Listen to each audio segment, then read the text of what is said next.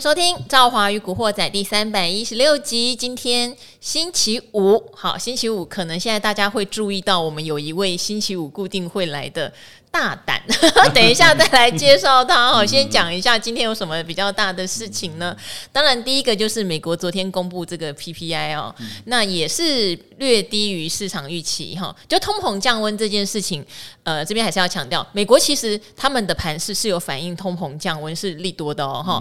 只是前一天因为联准会在半夜出来去讲了他们的白天了，我们的半夜了哈，去讲了一下说已经感受到经济的话，今年会有一个微幅衰退的。问题，所以前一天即使 CPI 是低于预期一点点啦，哈，那呃股市先开心一下，后来就因为联准会的市井而下跌。昨天晚上联准会就没说什么了，所以昨天美股就大反攻，尤其是电子股的部分。那台湾的话，大家都知道，昨天也是到了呃傍晚的时候，国安基金才宣布嘛，确定哦，结束史上最长的护盘要退场了哈。我们之前常常提到退场怎么样，其实退场就代表他觉得不需要护。不需要护，其实应该不是坏事吧？对，不需要护就代表现在已经已经很 peace peaceful，就是已经大家没有什么大的恐慌或是呃严重下跌的因素嘛。哈，只是大家听到啊钱要撤出了，会不会卖股票也是会有一点小怕。但今天台股是一个大涨的行情哦。好，今天请教到的，今天请到的哦，就是我刚刚说很大胆的挖取了昵称哦。盈利投资的董事长中国中中大胆。哎，赵华好及听众朋友大家好。好，我跟你讲，每次他是董事长我，还是要强调，但我们习惯叫钟总了哈，因为以前是非常大型投顾的总经理这样子，名字正着念，倒过来念都一样哦。那为什么讲到钟大胆呢？因为这一波上来说实话，以这个总经的情势来看，会觉得。有点恐怖嘛，哈，惊惊涨。可是钟大胆每一次都很提醒我们，三月还会有高点，四月还会有高点，第二季还会有高点。好，当然不是空口说白话，只是乱喊而已哦。之后也会去提出，事实上今年的资金可能会往哪一些的领域做靠拢哦？为什么会有这些论述？其实都讲得非常非常清楚哦。那这边的话，我觉得钟总可不可以先来聊一下？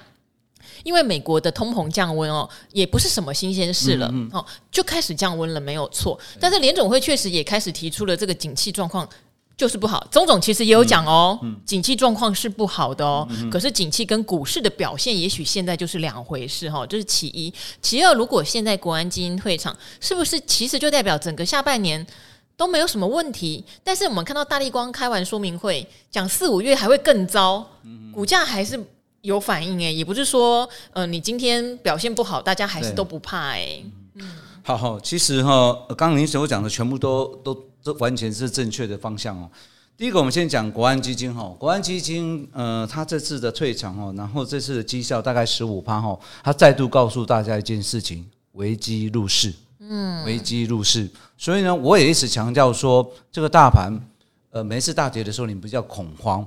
那四月份，我记得三月底的时候，我们放年假之前，我们也跟各位讲说，四月份这个大盘叫大跌，你就是做呃大买大买大跌大买买进动作。所以呢，呃，跟国安基金的某种是很像，因为它是以波段的角度哦，大跌啊，危机入市。我是用比较近月的一个角度来讲的话，也是用危机入市哈。呃，四月份到现在哦，你有发现哦，四月份有大跌的，好像刚好。我这两天看看哦，好像都礼拜四，一个是四月六号新年假完之后的第一天 大跌，好，然后曾经有跌破我之前支持抓的支撑一五七四三、一五七三三，瞬间一下就拉起来。然后呢，这次昨天大跌也是礼拜四，但今天又回来哈，所以呢。呃，我常常我在想一想，是昨天跟今天是开会是跟开头是一个玩笑吗？今天的点数跟昨天上的点数差不多一样，然后很常做对照，尤其是有时候是隔周做对照，现在是隔天就做对照。然后昨天呢，外资卖了八十八亿，今天外资买回一百四十九亿，昨天到，所以我说法人到底在跟大家开一个玩笑。好，我们再回头，法人就要问你了，你以前就法人对 是。好，那我们再回头刚刚来看一下，所以呢，我想就指数的角度来讲，它确实是呃呃，目前还是会往上走。那之所以陈龙嗯刚刚所讲说景气不佳，确实的景气不佳，是因为连蓝灯已经十四十四呃，已经已经有四个蓝灯了哈，四颗蓝灯。对，然后呢，市场上大家都都在抓一个所谓我们讲就是说消化库存。消化库存，然后呢，也是抓一些呃预期整个市场的状况会好一点哦，所以我觉得来讲的话，这个是市场上都在做这样的期待动作。那我一直强调说，市场上现在呢，你不需要去从需求端，一定要去从供给端那边去切，会比较好。为什么？需求端景气不好，马上就影响到市场上的需求，除非啦，除非呢有呃几个部分可能会比较强一点，就是像呃我们从一月，我们从这个三月份的营收的表现就可以看出来，像观光。哦，那个需求确实是强的，或者是一些所谓的一个呃通讯的宽频这些的设备的需求要调升啊，这个东西是大家都手不离呃呃随时每天生活都在运用的，所以这块会比较强。否则来讲，我们发现像相关的智慧型手机或者相关的那种 NB 这些等等啊来讲，短时间来讲的话，都还是还可以运用，就可以再运用哦。所以呃，大家都在做期待的所谓的景气的一个。呃，转机或复苏到来。那大立光呢？它是一家好公司啊，它也很坦白的直接跟你讲，它现在营收不好，下个月营收也不好，四五月都不好，都不好哦。所以呢，林安平呃呃呃这些执行长等等的讲的这些话，都是他只是把事实现况告诉各位，是跟跟各位听众讲。所以呢，他某种程度也告诉投资人是说，某种情况下。个股的公司投资风险还是很重要。那我觉得最好的方式就是一步一出呃，每个月都去观察整个市场上的月营收的变化哦，然后再做一个呃检视。我想这个是最好的方式。那大立光的风部分就是告诉你说，一旦企业讲了真话的时候，那股价就会反映真况。不过是近期来看的话，就这个现阶段，或者甚至在五月中公布第一季的财报之前，我觉得市场上还在做一个所谓的期待，这个所谓的。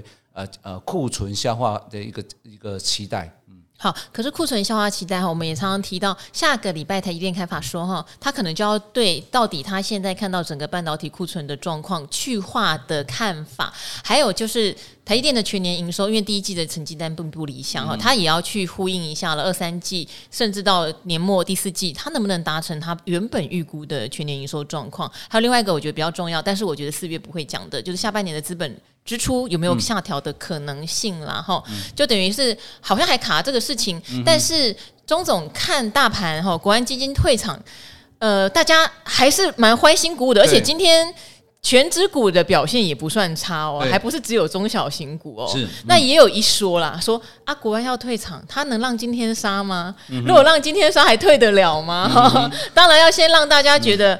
很安心哦，就算我要退，我也是开开心心的获利，也不会把盘卖下去的退，嗯、也有这样的说法。OK 好，我觉得来讲，当然这有呃，这有可能性呢。不过呢，事实上我们来看一下今天的大盘上涨哈，不完全是说呃，因为国安基金要退退场，那大家就就就呃，这个好像不让它太难看的这样子做出场动作。最重要的是各位要知道一下，国安基金呃呃操盘手有这边也提到过，整个他们退场之后会怎样？呃，无声无息的哦，静悄悄的就做出场。所以呢，如果是这样的话，那我觉得来讲的话，那当然这个部分就不可能会在整个大盘不好的时候，他在做一个解码动作。这是哦，各位要去了解一下国安基金他们过去操盘的做法。那事实上，今天大盘上涨来自原因一个部分，就是我们之前我在理财达人秀的节目一直在大概在四呃三月底的时候，我就可以强调这一波你要注意到。美元指数，美元指数今天是在创创下这一波确实是创新低。我们之前在三呃，我是刚刚提到过，在三月份的时候，我一直可以比较到美元的连线已经做下弯了，美元连线下弯，甚至月季线都出现所谓向下交叉，呈现一个空头排列。所以呢，近期有很多投资人，我我碰到的，我都会常跟他们提到说，你不要以为之前那个美元，好像还是很多投资人哦，一直认为美元高高。高息有没有？高息定存，哎，大家都想要去存。我一直提醒说，哎，现在美元的走势已经已经改变了，因为大家市场说，可能五月份呢，如呃美国的现在这整个经济状况不是那么好，然后呢，这次呢，包括美国的系股银行或瑞士信贷都是什么？都是利息升的货哦，都是利率升的货。所以呢，大家就想说，五如果这样子的话，五月份还敢升息吗？如果不升息，那这大家也是想说，也可能是到了末。已经到了最后末端的去了哈，所以呢，市场上的美元的钱开始逐渐往外流，所以也造成昨天黄金也在触创下这一波的二零四八的一个近期的新高点的部分。哦，所以我们再回头再来看一下，那这一波来讲，国外基金做退场，当然呢，首先来讲，你首要去包括刚刚赵华所讲台积电的部分，我想台积电它是一家好公司，护国神山。那我特别强调一下，在这个位置来讲，它不太适合去做。呃一个比较属于呃短线的操作。最主要是除了第一个，我们呃前两天八爷也跟我们讲了，它是因为地缘政治，但是我想地缘政治也不是只有台积电啊，其他家公司大家都在台湾这块，其他都会有。最主要因素在于说这个位置相对高，啊相对高，而且它的整个。呃，之前的对整个第二季的营收 guidance 本来就并不是很好，看淡的，所以来讲的话，本来就是会有一些调节的动作。那第二个部分来讲说，既然是如此，那像国安基金如果要做退场的话，那你想，国安基金退场，某种程度在当时候，各位认为说会护盘，会有可能会先护谁？有可能还是应该是权重最大的嘛？对啊，这样才有护盘，才有可能护盘的效果。对对，更何况它叫。护国神山，它两前两个字要告诉你护国，所以护国跟护盘就是道理是很像，所以就是某种程度来讲，这个如果他是做退场，那么既然不护盘，那么就不护国哦，所以这个也有可能性。那第三个我要跟各位讲的是说，在于说台积电这次在公布它的一个所谓的啊之前的财报或者是它的 guidance 时候，它有一个部分就是刚刚我们讲的美元的部分哦。如果用美元角度来看，那这波美美美元持续在做一个所谓的一个呃弱势，那我觉得来讲话，那台币这块的话，可能啊，在它的营收的部分可能会造成它比较一些有影响。所以呢，我认为说，如果这样的话，连光汇率都不给它捧场啊，所以这块的部分，我个人认为说，呃，可能短时间在操作台积电的话，可能适当先做减码，先做减码，然后等到呃适当拉回的时候。或者是说，呃，需要它它到旺季的时候，或者是说有真的需要，呃，比较好适合的买点，我觉得再做买进可能会比较好一点。好，因为我们常常会觉得，好，刚刚也讲了，为什么要护台积电、护国神山？哈，护国等于护盘。但是说实话，这一波大盘上涨到新高啊，台积电是没什么贡献的，因为台积电的股价是非常的疲弱哦。嗯，好。但钟总，你之前有特别强调，第二季还有五百点的空间哦。对，五百点的空间，如果台积电现在不动。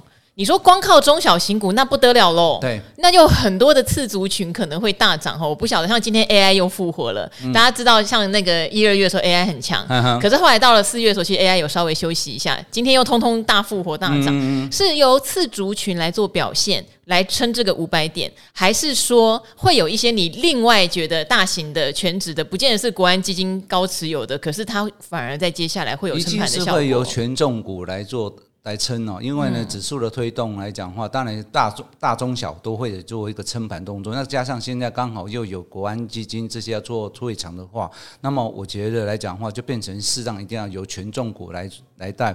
所以呢，我之前一直在三月的时候，我想应该我蛮很早就领先市场上在提。看台塑集团的，因为它是台湾市值前十大里面当中，它是算占了将近有四家。是，那当然还有一些包括电信股或包括像鸿海、华硕这些等等，它都是算是权重股占蛮比重比较高的。那我认为说，如果这五百点未来要上涨的话，势必就要由权重股来带。你我们从某一个角度来讲，各位就就注意一下，呃，如果明年有年底有选，明年一月有选举，那选举谁？如果要选举，当然选举造势是一定是要呃民众投票是呃就是呃这个是直接最直接关系。但是呢，企业也要企业也是有相关联的。更何况呢，今年呢呃有时候很多内需政策的或内需的集团，它考不好，或许有机会受惠到。政府在选前的所谓的我们讲开支票的这些的政策的一个引导，所以呢，我认为说，假如说这一波有些低档的，或者说今年股息殖利率还算不错的公司的集团股，或许有机会在这边承接台积电或者是相关国安基金调节的个股的这些所谓的买盘的一个接续力道。我觉得这个部分你可以好好思考，因为现在已经是到四月，其实坦白讲，到选举的之前还剩下也剩下剩下八个月左右的时间，所以我认为说这一块。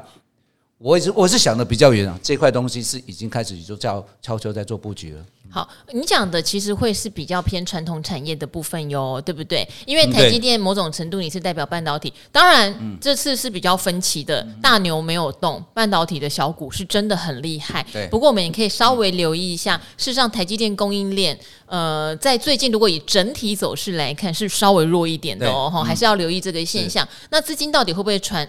转去所谓的传统产业，不管台塑或者是钢铁，对不对？或者是说像一些大型的平常什么水泥的集团会不会做账？我觉得这个好像有可能是第二季大家可以留意的，不见得要等到年底才会做账，可能会提早发动。尤其哈，我们再回到一个，如果现在景气是这么不稳定的情况下，一般我们过去在操盘，我在法人当中我们在做的事是，如果景气好，你一定要选尽量选择一些跟国际性联动性高的。我会需要外销的哦，因为这个什么社会到国际哦，整个一个变化。举个例子，如果呢整个国际电子好，那当然台湾的电子股就相对好。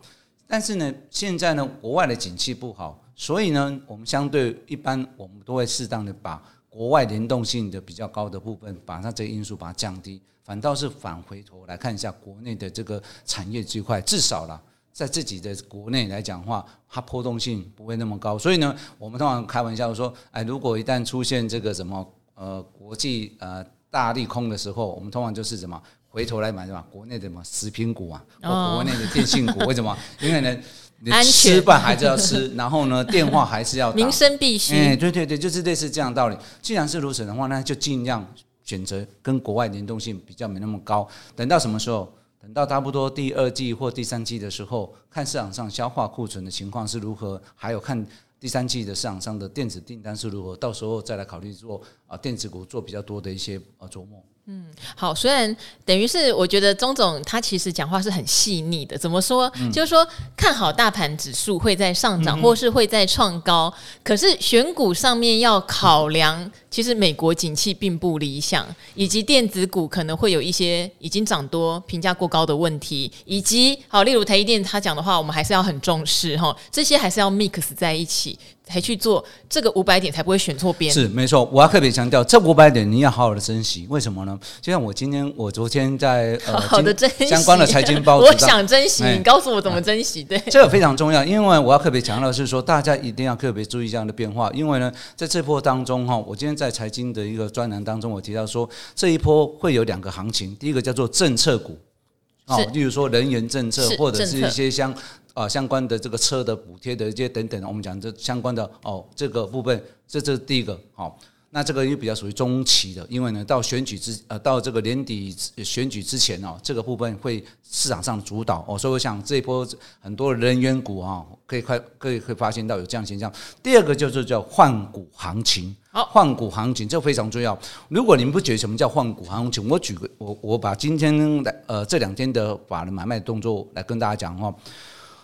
呃，第一季的时候哈，最会买的是叫投信。对，第一季呢最不会买的是叫外资跟自营。但第二季倒过来，第二季的外资跟自营改成买方，第二季的投信改成不会买，现在在调节哦。对，嗯、昨天呢卖六亿多，今天持续卖五亿多，是在调节，在换股。你可以很清楚看出来，就是说投信的角度就是，只要不管是怎样的，大盘跌他也卖，大盘涨他也卖，他干嘛？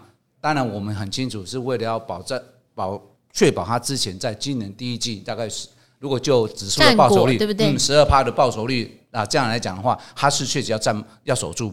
那外资跟自营商当然不用讲了，第一季琢磨少了，当然现在就要什么，大盘涨上去，它就什么要赶快赶绩效哦。所以你会发现哦。每一个法人的角度不一样，那外资因为大盘指数涨那么多，如果就外资的角度，那现阶段如果呃汇率又比较偏向流向呃啊美元比较走弱，那当然他就可能会琢磨在台股的部分。那自营商更不用讲了，前面如果我没跟上这一波来讲的话，好好的跟上这一波呃现在的市场上的氛围，所以我觉得肯定要选对个股很重要，而且这换股当中，如果投信在调节换股，你买到他的股票，那相对的你就可能不会赚钱了。好，所以也可以买台股基金啊。上次是不是有这样讲？对，就是你。好，因为我觉得在盘很黏的时候，对不对？呃，台股的操盘人。如果是他的旗舰型基金，通常表现是都不错的哟。对，那换股你不要被他换出来的股伤到嘛，你去赚他换进来的股嘛。对就他会帮你去选，他觉得下半年或者说从第二季开始延续，呃，大环境不好，但是个股会有他自己厉害的地方的，他帮你选嘛。那刚刚钟总讲的，其实也是我们今年以来其实不断强调的哈，民间的消费、民间的支出都有可能因为景气的关系做一些萎缩，可是政府政策的投入，你可以看到都是在加大力道。嗯，他因为在 G GDP 的组成之中，如果今天民间消费投资是萎缩的，你要 GDP 不要大掉，政府这时候就是一个非常重要的角色哦。哈、嗯嗯，那去年有一些税收收的还不错嘛，所以今年我觉得在做一些投资的布局上面，政府也是有一些本钱可以做了。当然，政府有一些动了，到讲到这个就比较敏感哈，就不多赘述这样子哈、嗯。好，那这边的话，我们来回答有一位哈，他想要问古鱼，但我跟你讲哦，古鱼就。懒惰虫啊，比较少来。然后我觉得请钟总也来帮我们分享一下这个心情，好不好？他说呢，呃，好，他说他第一次留言献给赵华，呃，他说喜欢赵华还有古鱼哦，他说喜欢你们的真哈，他有买 ETF 债券型的，赚了不少啊，恭喜恭喜哦。他想问你们进股市有没有当冲过？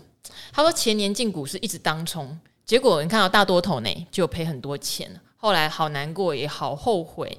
他说：“如果赔钱要怎么调试呢？”那去年接触赵华跟古鱼的节目后，还有书，现在慢慢存股，都已经开始享受时间的复利。我觉得不错。就是我我还是有发现，我自己的持股组合，我坦白讲哦，我赚最多的都是抱最久的。真的不是说有时候你很幸运哦，朋友跟你讲一些好的标的，或者自己研究完之后，忽然买了就赚两三根停板，你觉得已经很多很开心，那个都昙花一现。嗯嗯，嘿，我报都都是超过两年、三年的那个，真的赚最多，而且你会赚到那种它怎么会涨涨这么大，而不是说只是股息而已哦。因为可能你买的时候当初就知道它会有一些明后年看得到的产业前景，那你就报到明后年，真的那个成果完全不一样，不是几趴是几倍。哦，所以我觉得，呃，找到自己好的获利方式很重要。那再来是，有的人就很适合短线，像我非常爱举艾德恩，他我们不来，你知道吗？因为最近短线太好做，所以艾德恩都不来 上节目。所以敲完艾德恩的要等一等了。他每天可能都赚三趴，每天赚五趴，每天这样搞，他每天这样换，他可以呀、啊。哦，那也赚很多。所以就是有每个人自己适合的方式。好，钟总你。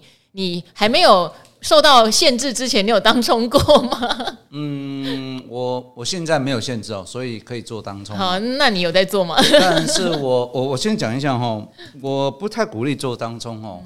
呃，当然你要做当冲可以哦，你就适当填到甜头就好。很多人喜欢做吃吃饱饱啊，从头到尾都要吃饱饱。我可以先想一下，我举个例子，我为什么不不比较偏向做当冲啊？但呃，第一个来讲的话，就像我们举一个昨，我刚才提到。今天跟昨天简直开了大家投资的一个玩笑。如果你昨天做当冲，你买的完，你开盘买，看一开盘买啊，然后呢，最后面下下就收完盘的时候，为了要做当冲，你把它卖掉，然后呢，今天呢又回到昨天的这个所谓起跌点，我们就纯粹就指数的角度来讲，你这样不就是崩就因为这样子而而白白白就浪费掉一些钱嘛，所以我认为说不见得要做当冲，不见得要做当冲，时间它是我们一般控制风险的很重的一个因子，没有人大家那么神准的哈，所以今天看得准就是这样子。如果假如说我举个例子啊，今天你看这个顺势啊，举个例子说今天好不好？今天这大盘是开盘的时候就很强势的的时候，那或许你可以说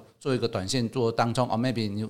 买那个呃，就是说我随便讲一百块，那你可能在一百零三块，你就是就做一个，也许那是叫顺风车，就做今天的一个顺风车，但这个利润不会很太大哦，这样子就好了。同样的也是跌也是一样，做顺风车，像昨天这样跌，就这样子就做顺风车，呃，顺风车这样子就好。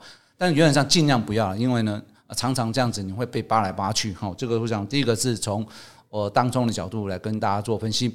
那第二个部分呢，赔钱的心情如何调试啊？我跟您，我跟这位观众讲哦，赔钱的心情难调试。我跟你讲，赚钱的心情也难调试。为什么？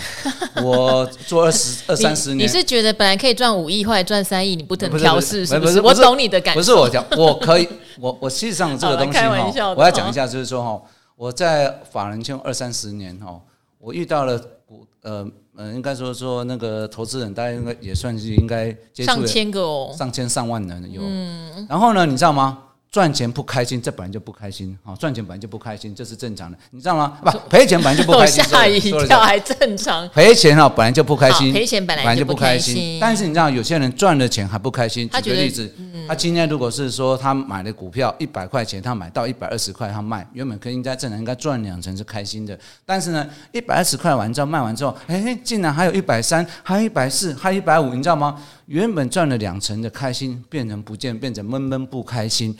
所以我看完之后，我我我常后我常常看到这种投资人有这样情况，所以我我股市看多了之后，我们我们常我常常会鼓鼓励我所面对的投资人所看到的说，赚的钱不管多或少，你都要开心的面对。为什么？这波这边赚两成，你在别的地方还可以继续赚，何必全部要赚到饱？哦，所以呢，我觉得来讲，这个是要跟您做这样一个分享。那赔了钱之后，你要如何调试啊？我觉得。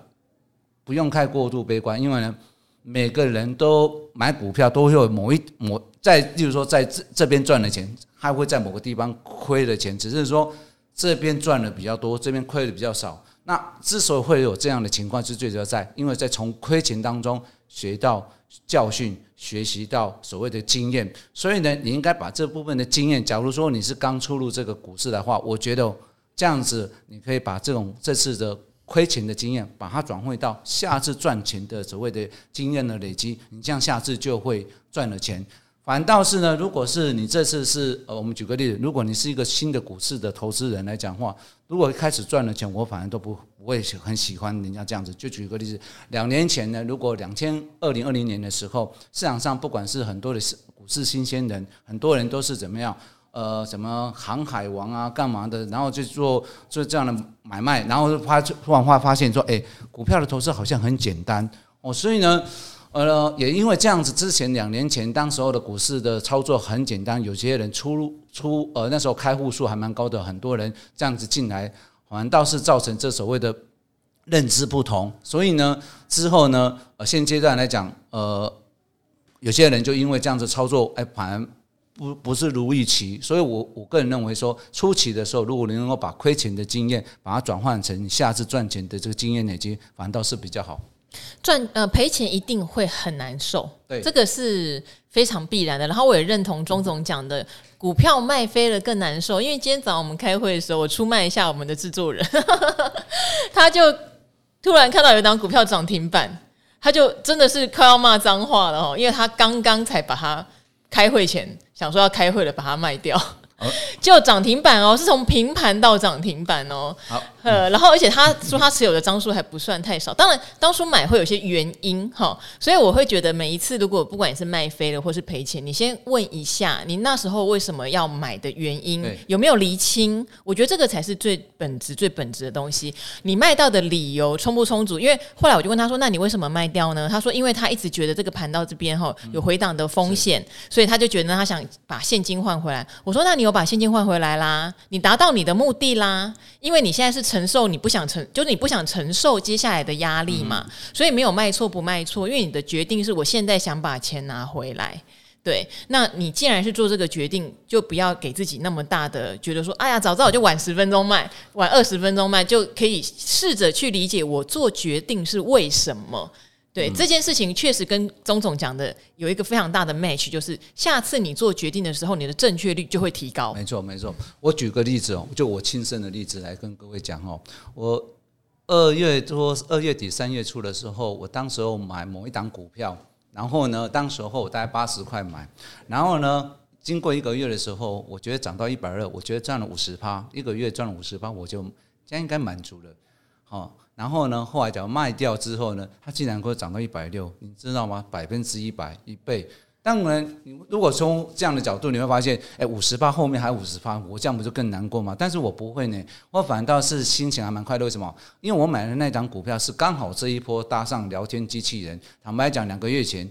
没有市场上没有人多少人会聊知道聊天机器人这个部分，我只是从家公司的状况不错，那刚好你是从基本面选股，我从基本面选股，我坦白讲，我还是从基本面选股，那只是说，而且那时候的张数也不多，一天一天一天才二三十张，所以呢，我只是想说，我把它当做是一个呃呃纯定期呃纯高股息殖利率的角度去算，没想到刚好到聊天机器人就飙起来了，就飙起来哦，所以呢，我觉得这个部分就是投资人要有一个心态，就是。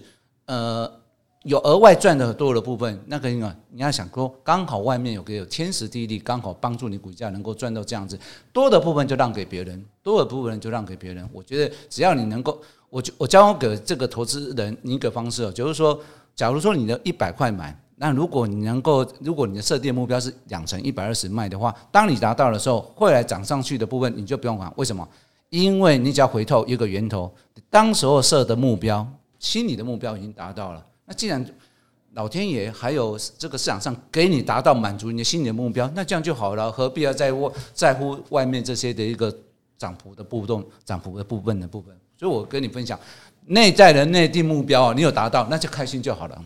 好，但是钟总讲的是赚钱赚不够的心情调试，赔钱调试当然是另外一种了哈。那赔钱调试，我觉得还有好几种，例如说，有人是立刻做停损，就没想到，哎呀，我停损之后它就涨上去了。好，这是一种哦。我停损完，它就从低点涨上去了。这个最当中最容易常见的。那、啊、另外一个就是，我觉得我要一直凹，一直凹，就它就无止境一直跌。因为本来赔十趴我可以走，后来赔五十趴我才走，嗯、也会有这种的。就赔钱也会有不同的状况。那你要去思考 why。例如说，当初你为什么买它？好，假设你买跟钟总相反，你不是看基本面，你是看聊天机器人题材，我就进去买。可是你会发现你买的很不安，因为是题材嘛，本一比根本可能已经冲很高了，所以一回档你就把它砍掉。那砍掉，哎，赔钱卖就它又上去，你就觉得。更不舒服的时候，这时候你就是冷静想一下，我当初做这个决定的时候，我到底有没有考虑清楚我为什么做这个决定？嗯、假设我只是想要去沾一下这个题材，其实我对它的基本面一点信心都没有，那赔钱也是应该的。好，你刚刚讲到这个东西，讲到非常一个重要因为我们两个就在这上面不停的讨论起来。你非常讲一个重点，非常重要的重点，嗯、这也就是过去我们常讲的一个东西，就是如果是你是跟着话市场上的话题。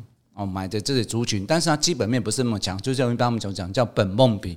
如果这话题或者是市场上这个题材已经淡掉的话，那但是你刚好就买到高点套牢的话，其实你务必要要出场。为什么？